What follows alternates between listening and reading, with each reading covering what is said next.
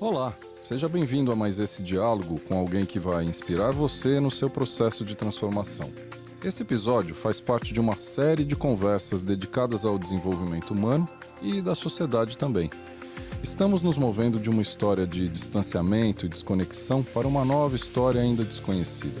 Um lugar mais íntegro, sustentável. Então, aqui você vai encontrar referências inspiradoras e também provocativas para te ajudar nesse processo de transição. Por aqui passam muitas pessoas que doam seu tempo e as suas histórias para todos nós.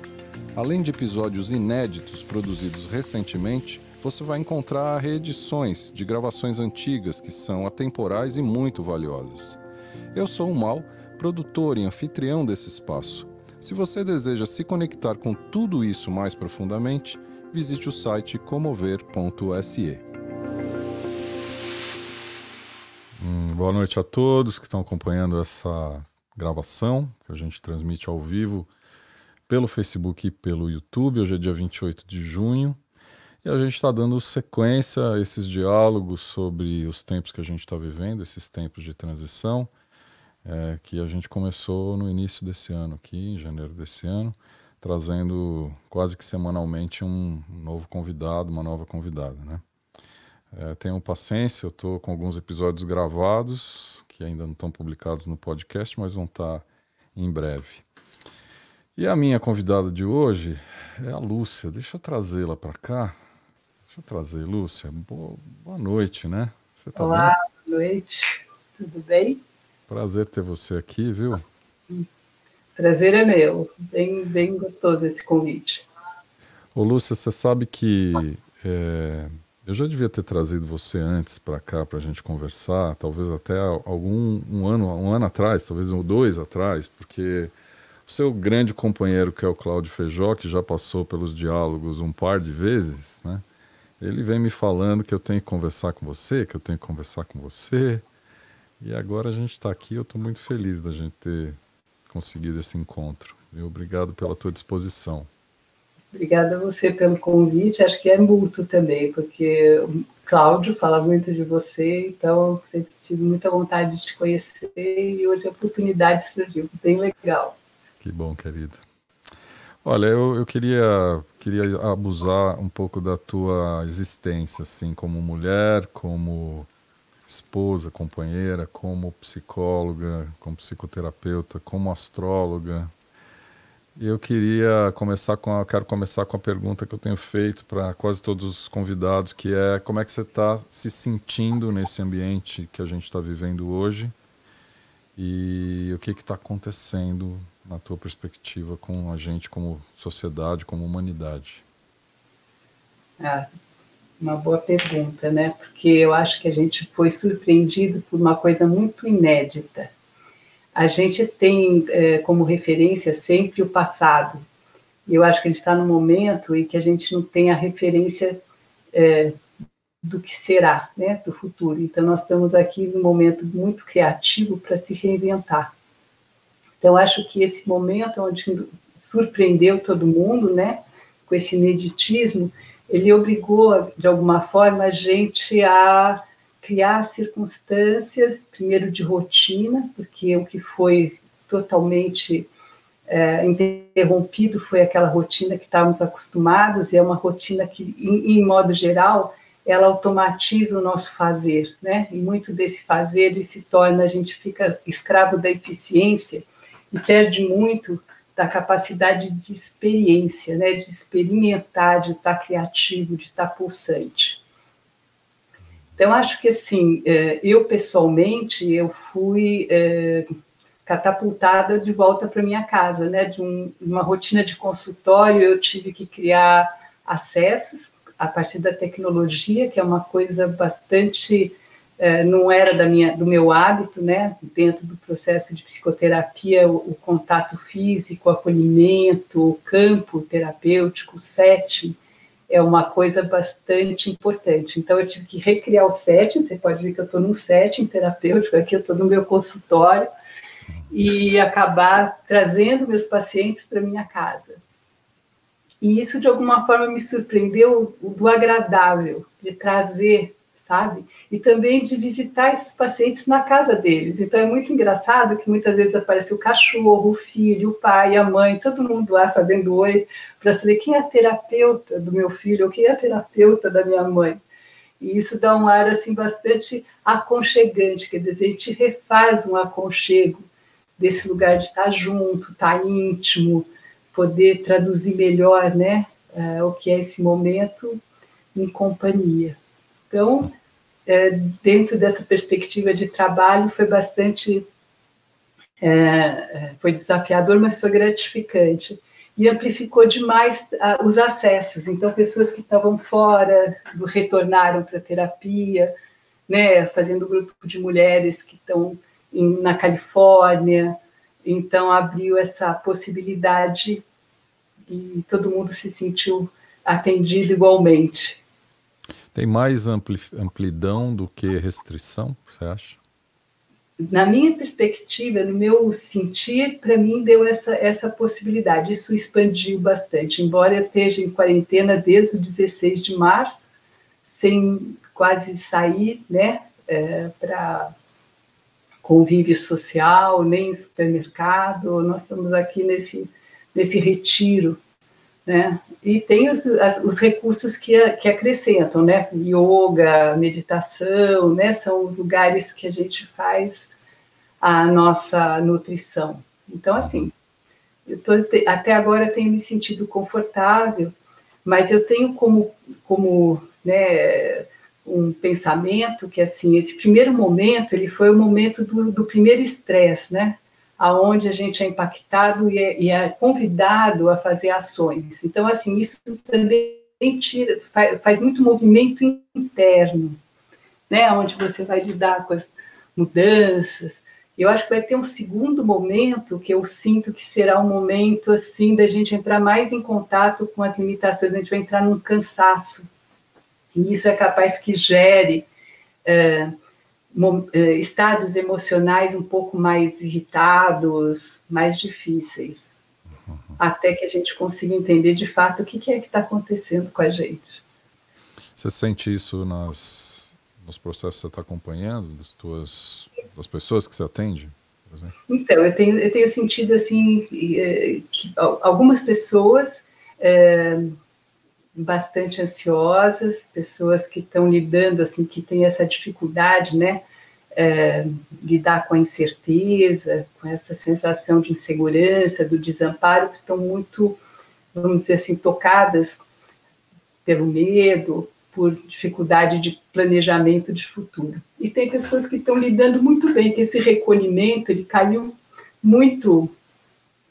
Uh, coube para o momento daquela pessoa que estava vivendo com ansiedade de ter que sair muito, de ter que deixar a casa. Então, assim, talvez esse recolhimento caiu muito no sentido de vir na direção de investimento na intimidade, investimento no, na casa que ocupa, na convivência com os filhos. Então, assim, eu acho que cada pessoa está tendo né, é, que expressar bastante das questões que estavam já latentes, né, e como vão direcionar essa energia, esse fazer novo, esse se reinventar. Agora eu estou curioso para saber como, onde é que a terapia, psicoterapia cruza com a astrologia, assim. Queria que você contasse um pouco como é que você chegou nesses lugares e, e qual é o cruzamento, assim, porque me parece parece um lugar muito complementar, né? Então, eu, eu, a minha formação já é eclética, né? Eu sou biomédica e eu fiz uh, pós-graduação em estresse. E dentro dessa base da fisiologia do estresse, né, da, do corpo estressado, eu fui para psicoterapia. E dentro da prática de psicoterapia, eu tinha um encantamento pela astrologia paralela. Então, eu fui estudante de astrologia durante muitos anos e sempre é quase meio reservado, assim, meu lugar secreto, assim, onde eu fazia minhas, minhas investigações, mas a parte prática da psicoterapia, ela não incluía astrologia. Até que dentro das filosofias mais sistêmicas, que você começa a retomar esse lugar humano, né, dentro de uma condição mais natural, integrada, e a gente começa a se olhar dentro de uma perspectiva é, energética, mas uma perspectiva de integração, eu comecei a entender que, que caberia essa, essa, essa união, sabe, entre o que, que realmente é, o código, um código simbólico, né, que amplifica uh, o entendimento, a compreensão, e, e daria no lugar do supra-humano, né? A gente tem esse, o corpo tem esse nosso eu mais psíquico e a gente tem um lugar supra-humano, que é onde a gente põe a espiritualidade ou o simbólico da nossa vida, sentidos.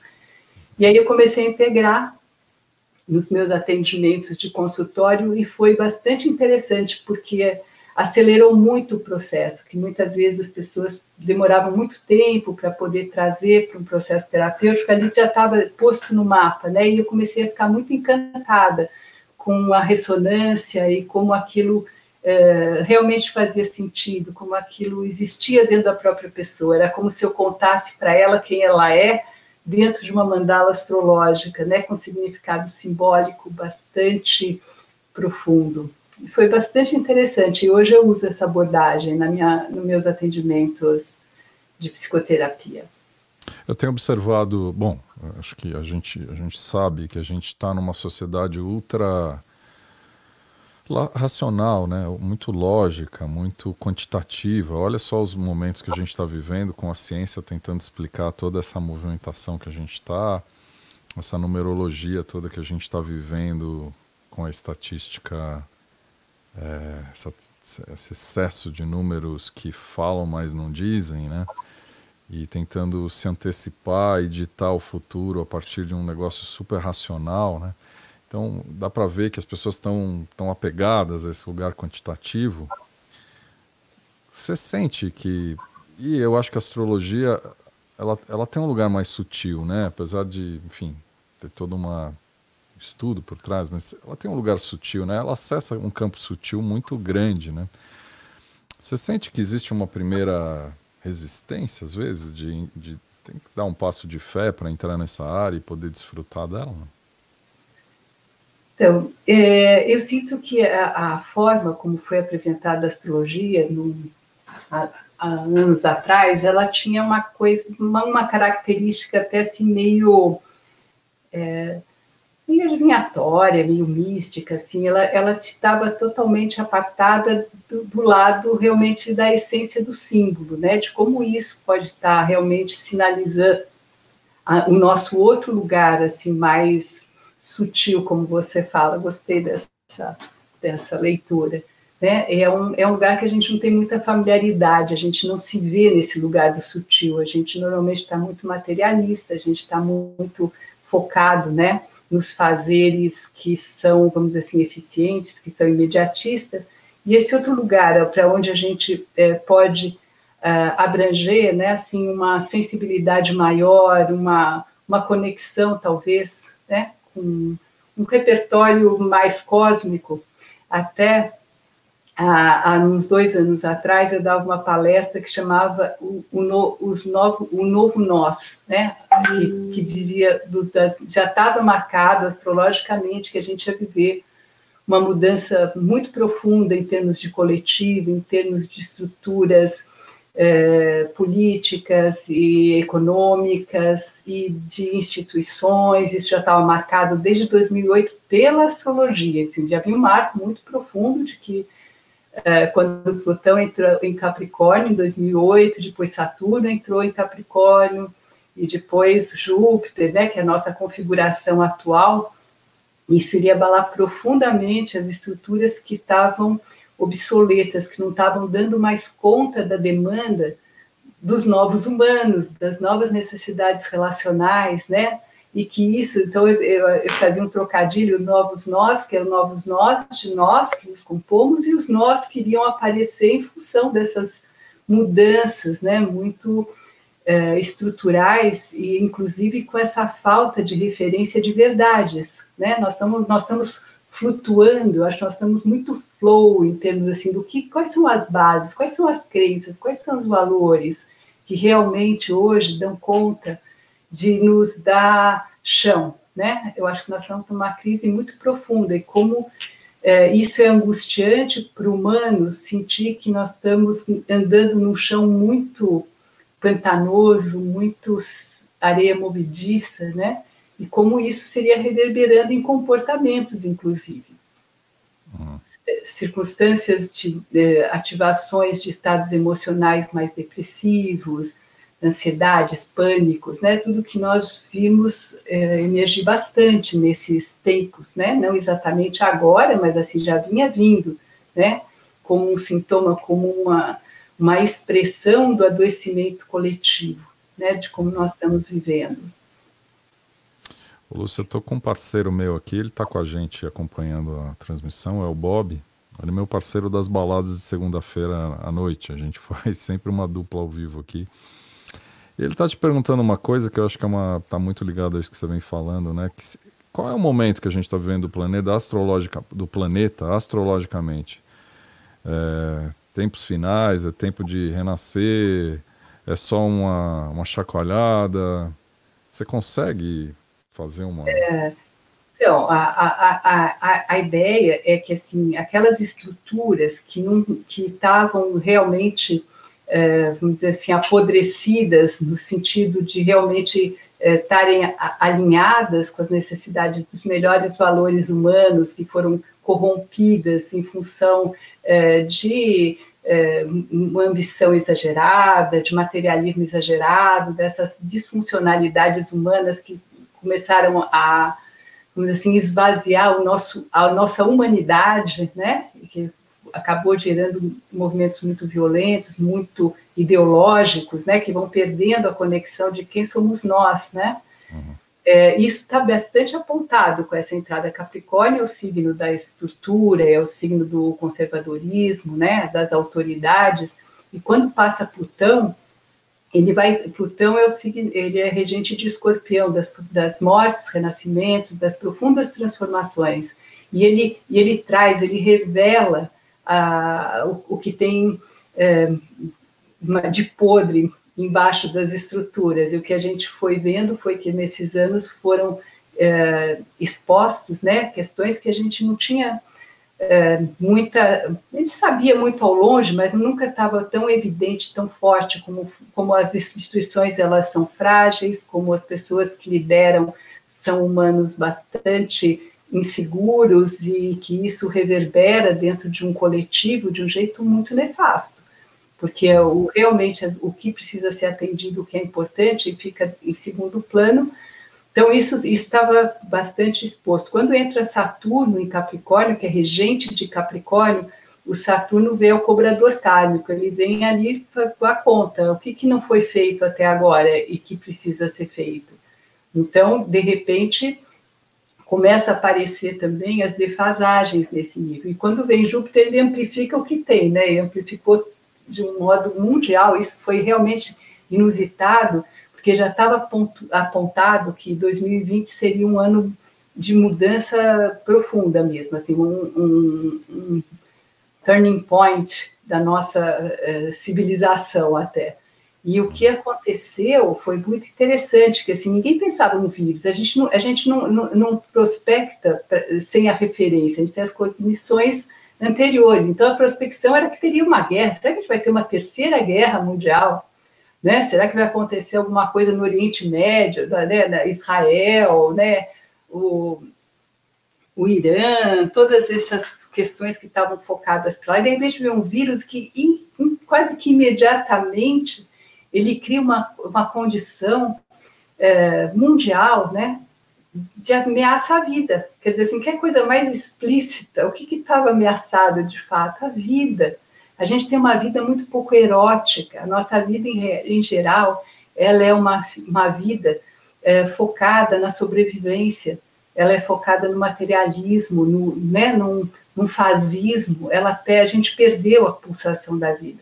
E aí o que, que fica ameaçado? A vida. A vida, né? A gente vai parar de respirar, né? Já vem falando do, das questões climáticas, já tem tanto, tem tanta, isso que eu falo, assim, se discute muito, mas agora parece que agora a gente tem que transformar isso em ação.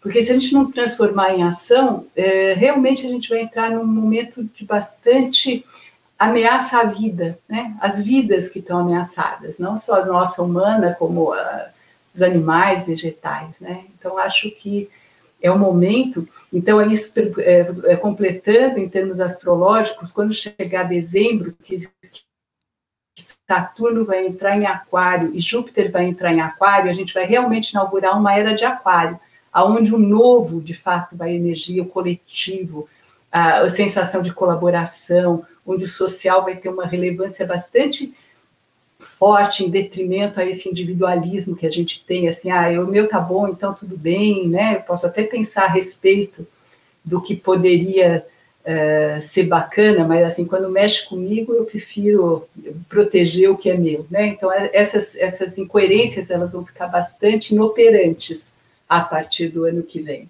Então vai ser um momento de um convite de nos juntarmos mesmo, do, do novo nós. A gente pode esperar um dezembro cheio de surpresa? Não? Eu acho que vai começar a ter esperança. Esperança, vai abrir horizontes. Acho que a uhum. gente vai estar mais, sabe assim, realista, né? Que a gente só faz mudanças dentro da realidade, não adianta ficar pensando sobre. E acho que vão surgir algumas, eh, eh, algumas possibilidades mais concretas da onde nós devemos nos mover, né? Acho que é o caminho. Você mencionou aí do grupo de mulheres e a Karina está aqui fazendo uma pergunta que eu estou curioso para saber. Onde é que entra essa história do feminino na história? É o resgate de energia feminina? Faz parte muito dessa boa, reconstrução? Muito boa, muito boa pergunta. Acho bem, bem, bem uma, um tema bastante importante, porque assim eh, a gente já começa a ver que as líderes femininas que estão dirigindo esse, esse tempo de pandemia, elas têm sido muito felizes, né, com a sensibilidade, com a, a responsabilidade, o compromisso, com o acolhimento, né, então, assim, são energias que vão começar a ter um lugar diferenciado, né, não aquele uh, estereotipado da mulher, né, como a gente vem trazendo pelas gerações passadas, mas, assim, eu vejo essa geração que chega ela já chega com bastante consciência da participação é, transformadora do feminino e com essa possibilidade de ressignificar uh, um feminino de fato potente e não uma, um travestismo né, da potência masculina. Então, umas mulheres que muitas vezes iniciaram esse desejo de ocupar um lugar, mas é, trazendo as os mesmos vícios masculinos, né, de interação social, ou profissional. Então, assim, está começando, e assim, é muito bonito ver mulheres é, amamentando em, em reuniões de, de, de, trabalho, mulheres que reivindicam lugar para os seus filhos, conversas com parceiros em que eles têm que revezar no cuidado com os filhos, né? Num comprometimento mesmo, né? Desse lugar do materno, do gerar com um acolhimento, né? E estar tá participando da sociedade no lugar da mulher mesmo. Acho bastante relevante. Você acha que o espaço é fértil para isso acontecer agora? Eu sinto que sim, até porque nós estamos todos em casa, né? Eu acho que como estamos todos em casa, esse lugar é, é, do homem e da mulher, de parcerias, né, de parcerias, de, desse investimento no ninho, de saber como é que é fazer uma comida na hora do almoço, como é que é que tem, vai faltar o supermercado, como é que é cuidar do filho enquanto a mulher faz uma live, como é que é, sabe, assim, eu sinto que isso tem sido bastante dinâmico e acho que muitos homens estão bastante sensíveis a essa condição, e estão parceiros até na faxina da casa. Entendi. É, eu, eu, eu sinto que tem uma intensificação dos conflitos, posso, posso dizer assim, mas pela perspectiva que você trouxe, essa, essa intensificação, esse lugar mais amplificado que você citou, ele vem seguido de um lugar mais acolhedor e nutri nutritivo, né? Para se construir algo novo, né? Talvez a gente tenha que ver tudo que tem que ver mesmo, né? Para poder ter chance de reconstruir um espaço diferente, né? É, eu acho que as bases, elas precisam ser transformadas, porque as bases que estavam apoiando, elas não apoiam mais, né? Uhum. Essa, essa base mais que vai sozinho, individualista, né, que fica muito isolado em função de não levar junto o núcleo, né, o núcleo de, inclusive de responsabilidade, né, não adianta uh, alguém se sobressair muito dentro de um projeto, vamos assim, financeiro profissional, quando o outro que faz a retaguarda fica em stand-by esperando o tempo dele acontecer. Então, assim, essa, essa desequilíbrio ele gera bastante ruído dentro dos relacionamentos afetivos. Eu acho que hoje a mulher ela tem também mais clareza do que, que ela espera de um parceiro, né? De um parceiro que seja realmente parceiro, e não aquele que está ali é, de alguma forma e, e, ela tem que dar sustentação para que o projeto profissional dele decole e ela fique esperando para poder acontecer dentro da própria vida. Eu sinto que isso está ficando bastante evidente e vejo as mulheres né, reivindicando mesmo amor, carinho, sexo, de um jeito bastante mais é, importante dentro do núcleo da vida, de realmente estar podendo trazer. Né? Eu tenho um grupo de mulheres que eu estou é, acompanhando, que eu estou facilitando, e que é muito interessante, na faixa etária assim, de 30 e poucos até 40 e poucos. Então, assim, essa é uma faixa que, é, que é bastante importante, né, onde é, é, é, é, o tempo da produção, né, de manifestação da produção, e essas mulheres elas estão bastante sensíveis ao espaço do próprio desejo, à sexualidade, o que é o erótico na relação, sabe, assim, para que o casamento não se torne algo assim funcional, né, para que lembre que aquele encontro que foi, que aconteceu, que gerou uma família, era um encontro erótico, era um encontro de amor, era um encontro de sexo, e que isso tem que estar tá sendo nutrido, é, cuidado, para que as duas pessoas envolvidas na relação floresçam também, né? Porque assim, já, já conquistei, já acabou, que é uma, um projeto muito masculino, já conquistei, já acabou, fico em casa, eu vou conquistar outras coisas, vou continuar o meu caminho. As mulheres estão buscando que esse conquistei, agora é hora de nutrir também né, o espaço amoroso dentro do, dos relacionamentos. E outra coisa, essa mudança mesmo da perspectiva da sexualidade, onde o corpo da mulher é dela, a sexualidade é dela, ela compartilha sexo, ela não está tá subjugada, ela não está de alguma forma é, o, o, casamento não, não, não, tira dela a capacidade de se desenvolver eroticamente. Também é um outro pedido muito forte dessa geração. Então, eu estou achando bastante transformador, quer dizer, acho que as, as, transformações vêm através das mulheres, e eu sinto que esse momento não vai ser diferente. Eu acho que as mulheres vão estar realmente é, trazendo, né, questionando, provocando reflexões para as mudanças. Engraçado que no começo da nossa conversa você falou dessa história da, do fazer, do produzir, né? A gente muito absorvido por essa rotina mais operacional mesmo, né? E talvez o campo que a gente tenha que nutrir seja o campo do criar mesmo. Está muito ligado a essa tua fala. Quando você fala da sexualidade, me, me vem um lugar muito. Essa, sair dessa operação é, rotineira e criar espaço para criação mesmo, para um lugar novo, né? para uma coisa que transborde, que saia da, dos limites do, do, convencional da operação. Né? É, agora, me veio isso quando você falou, é, agora... Muito, é, eu acredito muito nisso mesmo. Agora, se a gente olhar a rotina, eu não sei a sua, mas a minha, por exemplo, ela só se intensificou, né? Ela só, assim, cada vez mais coisas para fazer, é, mesmo, mesmo num lugar que, hipoteticamente, a gente deveria estar tá um pouco com menos coisa para fazer.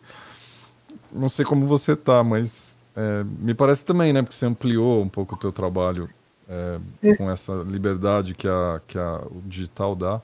Como é que a gente casa? Porque me parece que o campo de criação ele exige um certo espaço de ócio, né? um certo espaço de, de relaxamento, né? menos operação, menos rotina, um pouco mais de liberdade. Né?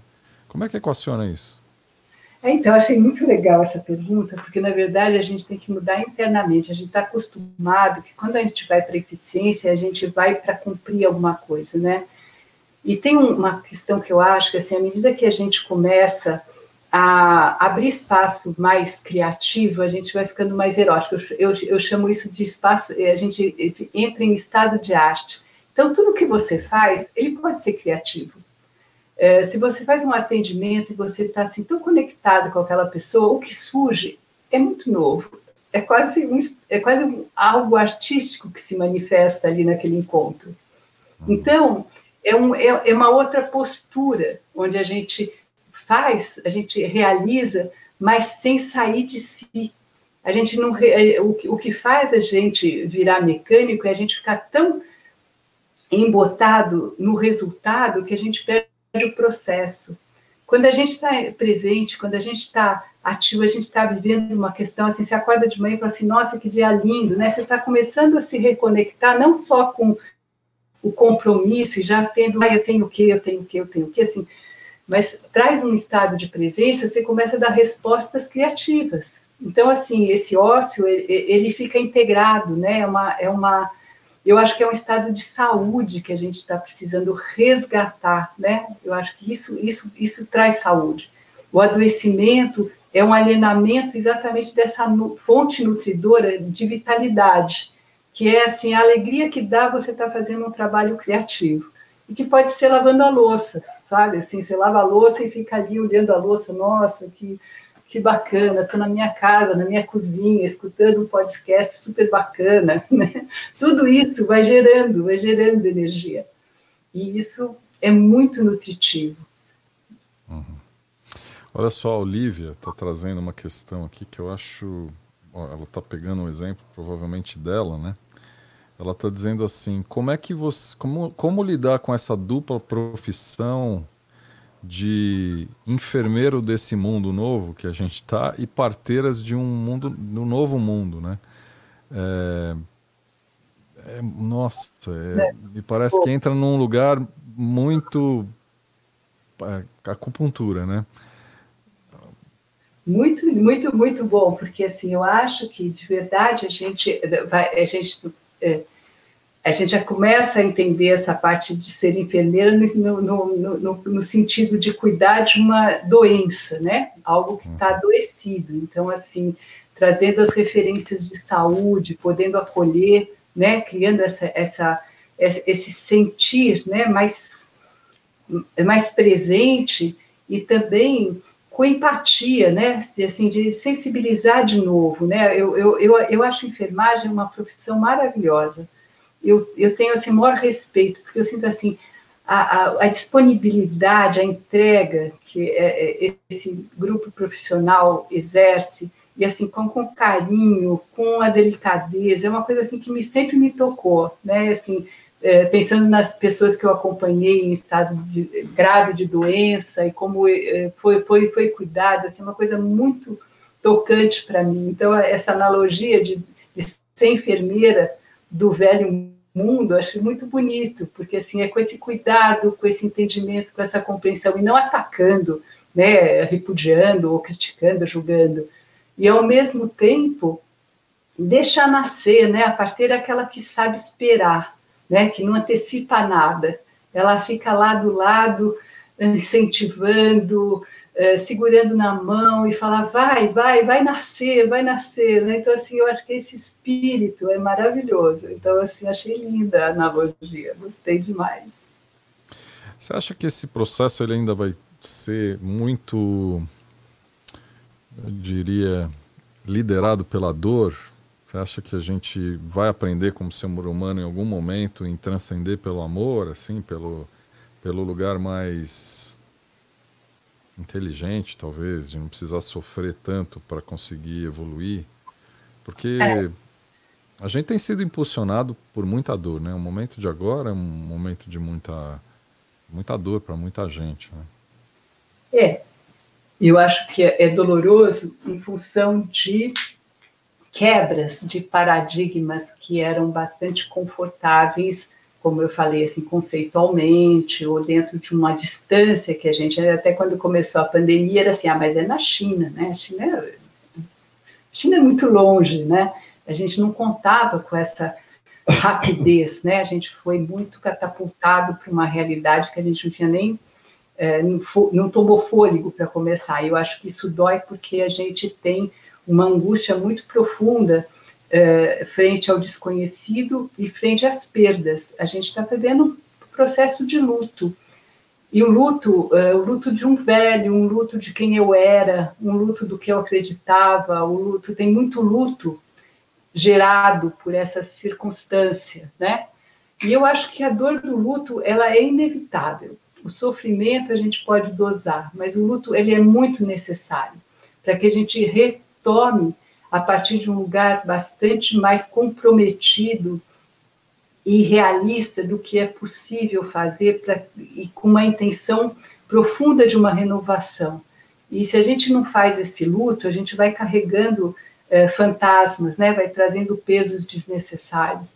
Então, assim, o, o, esse sofrimento, esse, essa dor, ela assim, é uma dor, é, é, é daria até para dizer que é, uma, é, é o, a, o urro da morte e o urro do parto, né, que vai renascer, do, de, de, um novo renascimento. E eu sinto que assim é tão importante a dor para a gente ficar sensível, porque o que eu sinto maior risco realmente é a apatia. É quando você não se incomoda mais com nada, aonde você nem se percebe que tem alguma influência, que o que você escolhe é importante, o que você faz, né? o que você tem de fato para contribuir é nada. Então, assim, a, em, em contraponto à apatia, eu elejo a dor. Pelo menos a gente fica sensível. É, a gente meio que estava entrando num estado apático, né? Como sociedade, né?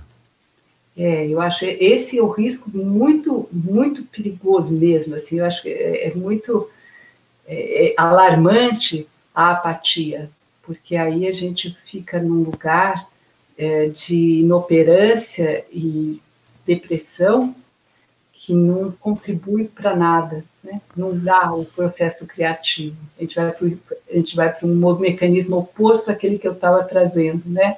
mecanismo de morte, de desvitalização, de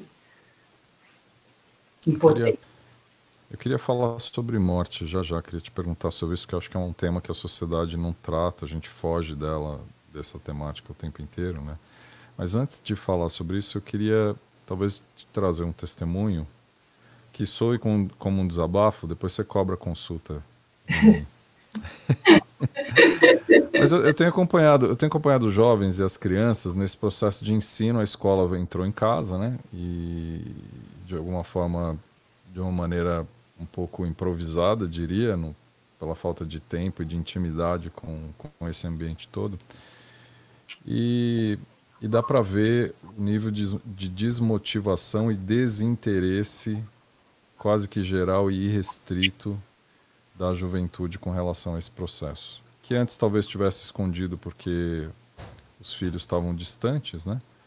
Porque quando o filho vai para a escola você não vê o que está acontecendo lá, ou você não a gente, como sociedade, não quer ver o que está acontecendo lá, porque na hora que o moleque volta, você sente que ele está mais apático e, e, usando português de saco cheio.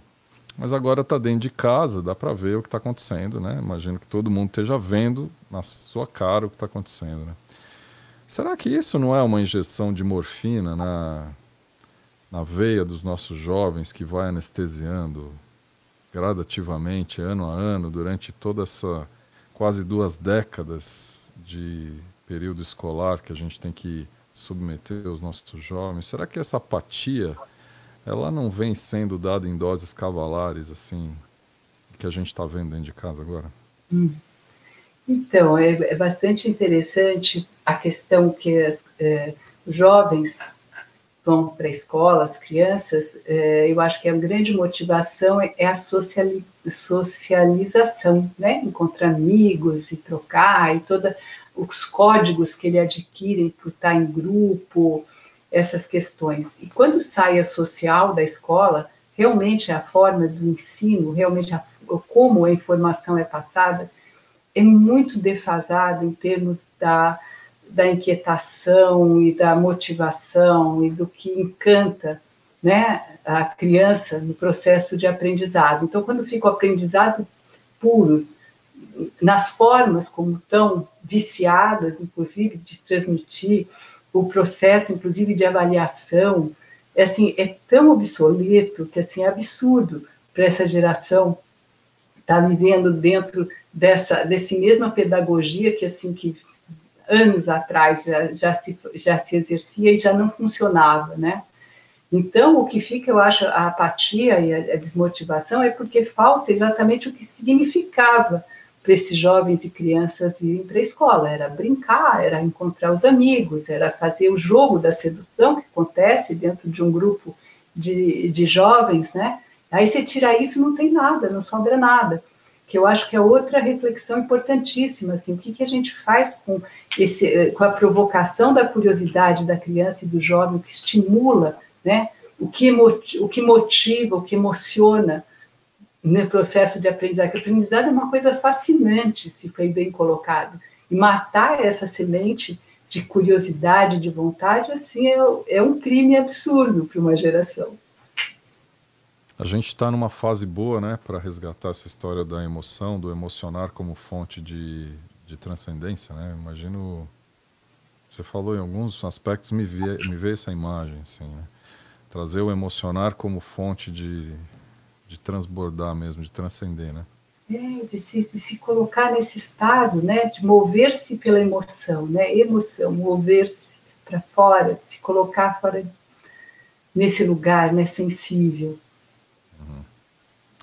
A Karina está fazendo aqui um comentário, deixa eu pegar ele aqui, ó. A Karina Palma, acho que na escola a nossa busca é realmente contra a apatia, contra a dormência dos celulares, videogames e a ausência das famílias.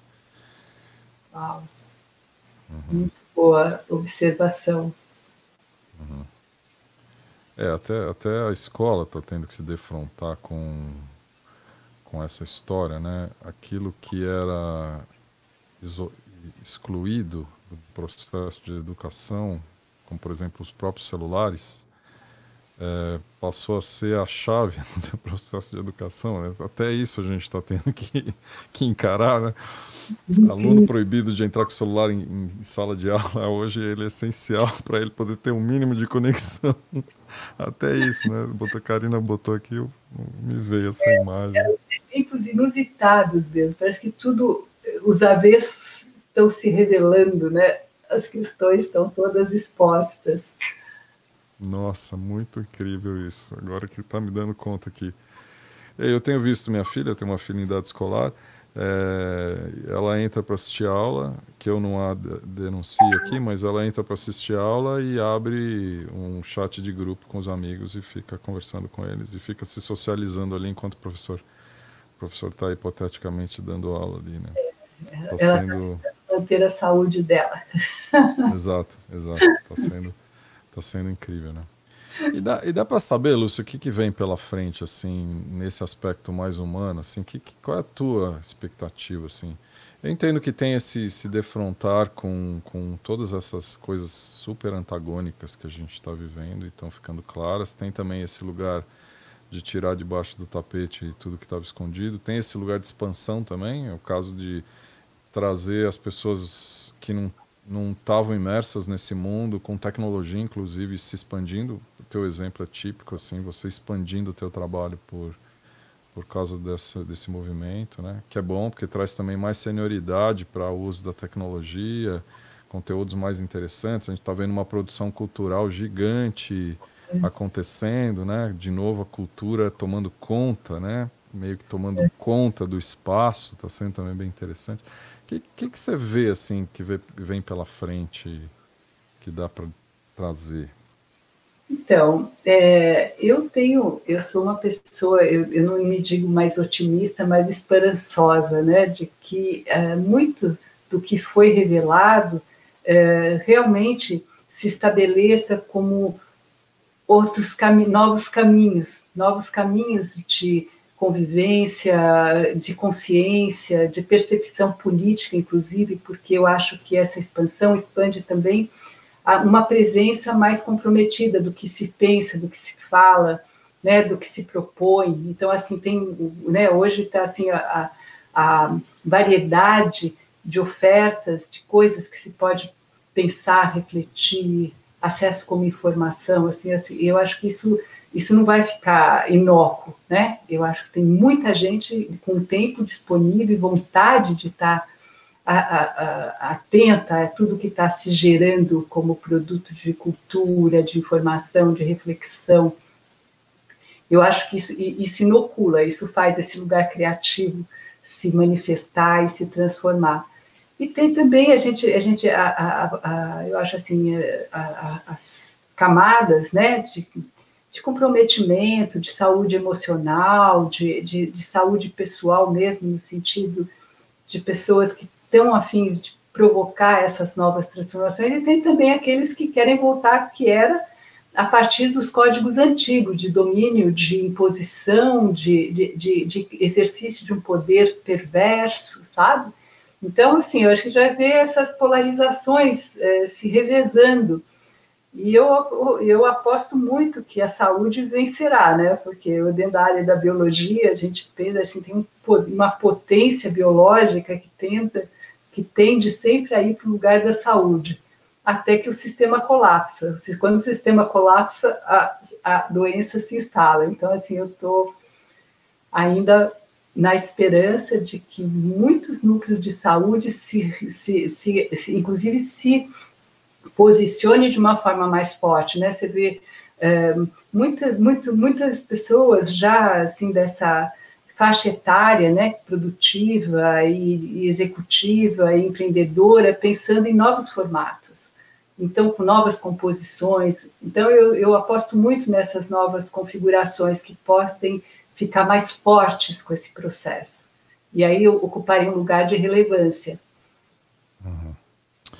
Engraçado ouvindo você, também pegando carona ali naquela história da dupla, dupla profissão que a Olivia trouxe para cá me vem assim uma imagem de um mundo bem dualizado, né, polarizado. A gente está vendo uma política totalmente dualizada, a gente está vendo essa história da educação dualizada, a gente está vendo a própria área de saúde super dualizada, opiniões de direita e de esquerda. É, essa semana emergiu uma discussão de duas instituições financeiras que está virando pública, assim, também se degladiando. E o engraçado, porque uma instituição é sócia da outra e está batendo uma na outra, é uma coisa tão feia, né? Posso até dar o nome aqui, o Banco Itaú com a XP Investimentos, né? Está tá emergindo uma discussão pública sobre isso, com os presidentes e acionistas se declarando, assim, absolutamente ofensas diretas, assim, às instituições.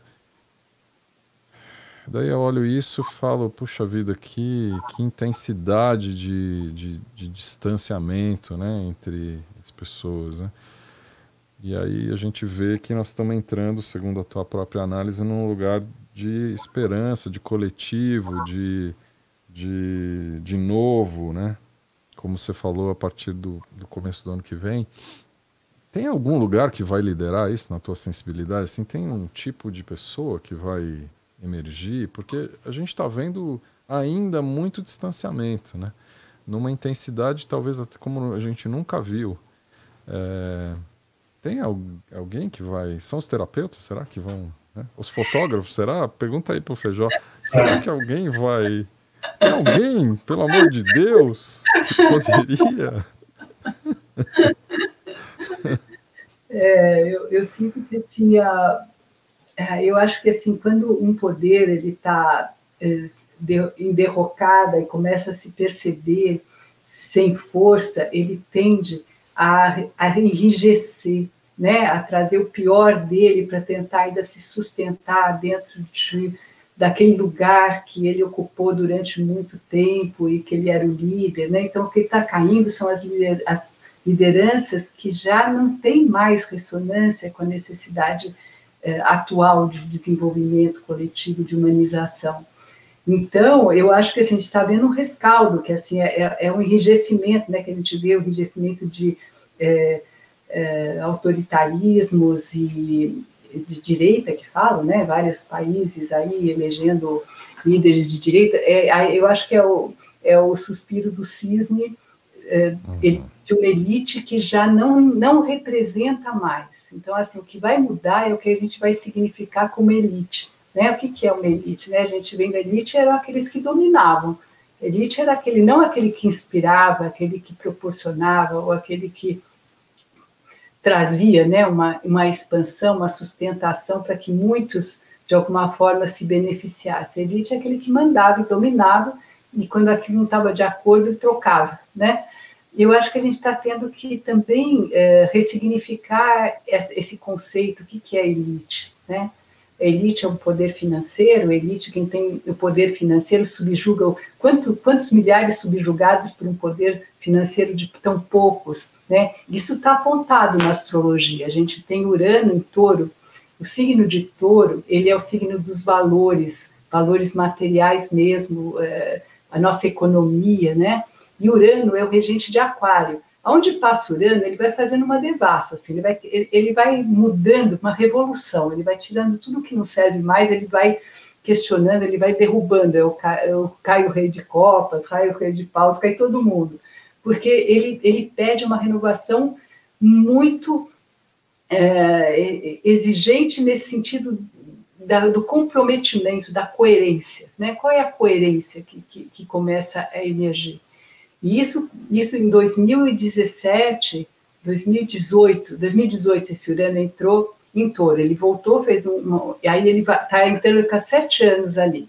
Então nós somos sete anos de uma mudança no nosso sistema econômico, vai ter uma mudança profunda da moeda, vai ter uma, vão criar formas, o Urano ele é muito original, ele traz a inovação. Então tem coisas que a gente nem sabe que vai surgir. É isso que eu acho bacana a gente pensar, por isso que eu tenho esperança, porque a gente não pode se referenciar pelo antigo, porque o antigo não serve mais. Então, a minha esperança é dar sustentação para um campo que vão surgir coisas que a gente não imagina ainda. então, é essa, a, talvez seja um foco de esperança para quem está apostando, né? E que nós vamos viver num mundo que realmente vai valer a pena daqui a uns anos. Que lindo. É, e, e, quando você fala nesse, entendo que seja o último suspiro de vida de um modelo velho, né, de um velho mundo caducado, é, por isso que vem com essa intensidade, vem uma morte aí para dar espaço para esse novo, né? E, e, aí eu queria te perguntar sobre morte, né? O que me parece que é um é uma temática muito ocultada assim da sociedade de um jeito geral, né? Talvez, sei lá, a gente também por ser um país, sei lá, de cultura mais católica, onde, enfim, sem, sem críticas às, às religiões em si, mas está muito. A, a, morte, não se fala de morte, né? E a gente morre todo dia um pouquinho, né? Tem uma parte da gente que se vai na hora que a gente transcende a gente mesmo. Como é que você vê essa história, a morte como tema? Ah, eu, eu, vou fazer uma revelação. Eu sou do signo de escorpião. Escorpião adora a morte. É. é aquele signo que sabe morrer.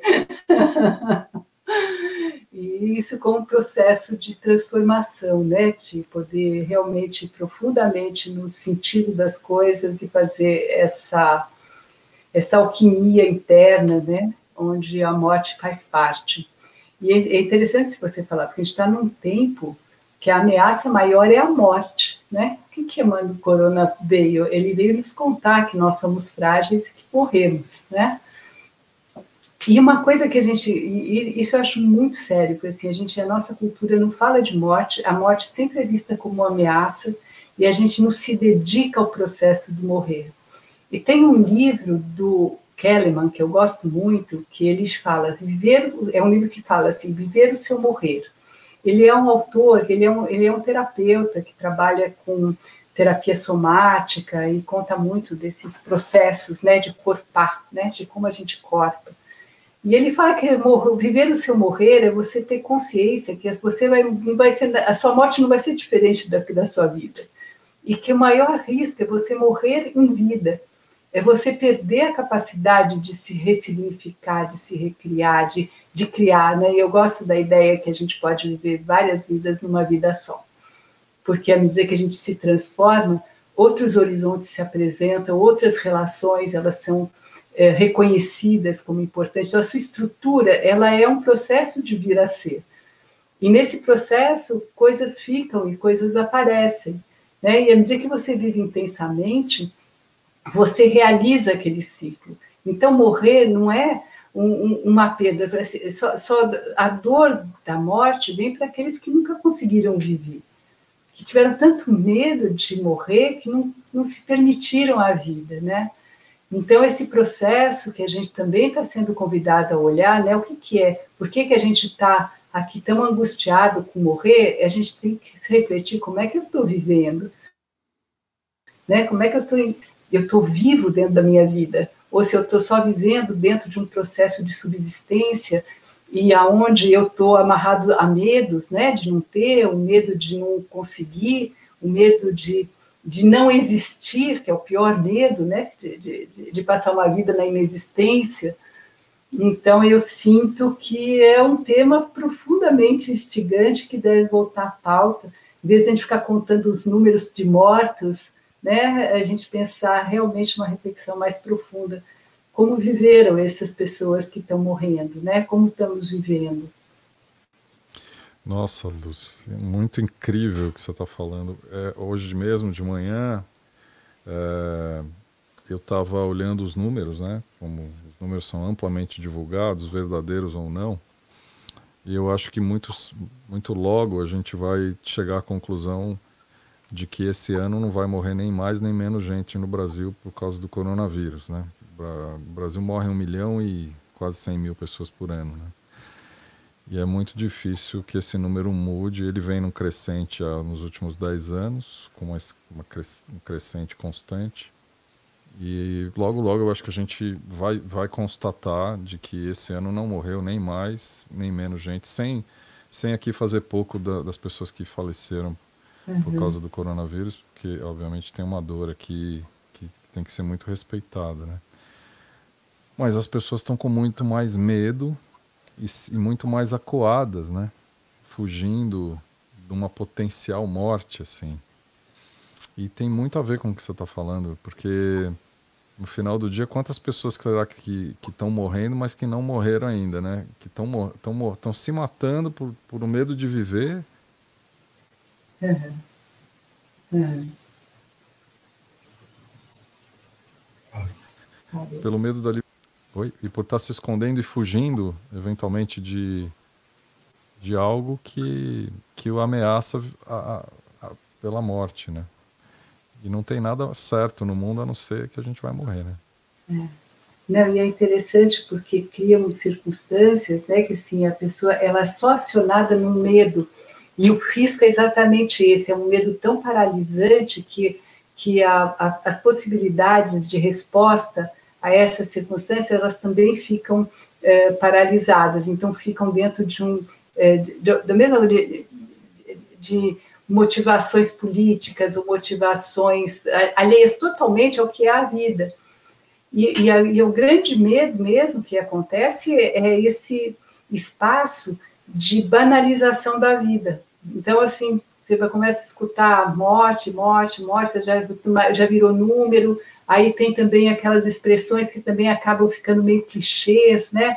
Não é isso, é aquilo, mas assim, né, assim quando a gente vai se dedicar de verdade a entender como a gente tem medo de viver, né? Que cai dentro daquele lugar do erótico que eu falo. A gente tem muito medo do erótico, a gente tem muito medo, a gente pensa erótico como uma coisa de um descontrole ou de uma de ridículo, né? Eu acho bastante interessante que uma das é, das participantes desse grupo, ela trouxe essa questão, nossa, mas quando eu sinto eu, eu tenho medo de me sentir ridícula. Quer dizer, ridícula é pequenado, quer dizer, assim, quer dizer é exatamente o oposto, né? Quando você está herói, você está vibrando, você está você tá numa presença contagiante, né? Que acorda a vida nos outros. Então, assim, tudo isso, mas também vai em direção a quando é, a, a, a você não se mais está dentro do esquema de subjugação, né? Você só fica subjugado quando você está paralisado, com medo, dependente, apequenado, né? Você está você tá um campo propício para que as dominações e as, as, os protetores,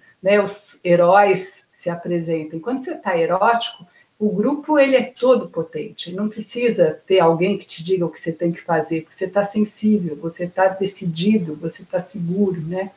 Então, acho que a transformação da estrutura humana ela está ela tá sendo muito é, provocada. Eu acho que é para esse lugar que a gente tem que ir, individualmente, para que a gente tenha um grupo, um coletivo de gente potente, que não tem que ter uma pessoa dizendo, né? Uma pessoa, uma coisa que sempre intriga. Como é que uma pessoa provoca uma catástrofe, como aconteceu né, na, na Alemanha nazista, como acontece nesses governos eh, totalitários? Como é que uma pessoa decide? É absurdo. É uma população de gente pensante, pulsante, sadia, é. né? É. Que lindo. Nossa. Você pode mandar a fatura da consulta para mim e para todo mundo que está ouvindo aqui, viu? Uma delícia te ouvir. Muito, muito estimulante, assim, muito provocativo também, assim, muito bom. Queria te agradecer esse tempo que a gente teve aqui e eu espero que a gente abra espaço para várias outras conversas.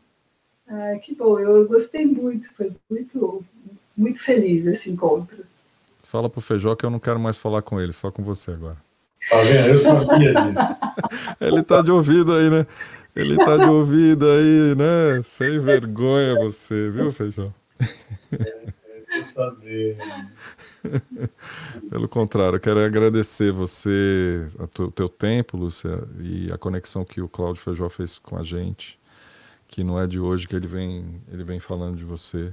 E eu acho que aconteceu num momento ótimo essa nossa conversa e trouxe muitas coisas positivas para a gente refletir e evoluir. Então, de novo, muito obrigado. Ah, obrigada a você, foi muito, muito, muito gostoso. Obrigado, querida. Boa, boa semana para você, né? Hoje é domingo, boa semana aí. Esse, esses também. próximos dias. Obrigado. Um, grande beijo para vocês dois. Obrigado mesmo. É isso aí, galera. Que papo gostoso. E para vocês que, que acompanharam a gente, para quem quiser mais a fundo nesse assunto, pode acessar o site do comover.se. E esse episódio vai estar disponível logo logo no, no podcast chamado Tempos de Transição. Tá aí o endereço anchor.fm barra Maurício Cura, ou então no teu player de podcast favorito aí. Tá bom? Muito obrigado vocês que acompanharam a gente, vocês que participaram com comentários e questões. A gente a gente segue. Um grande beijo para todos. Até a próxima.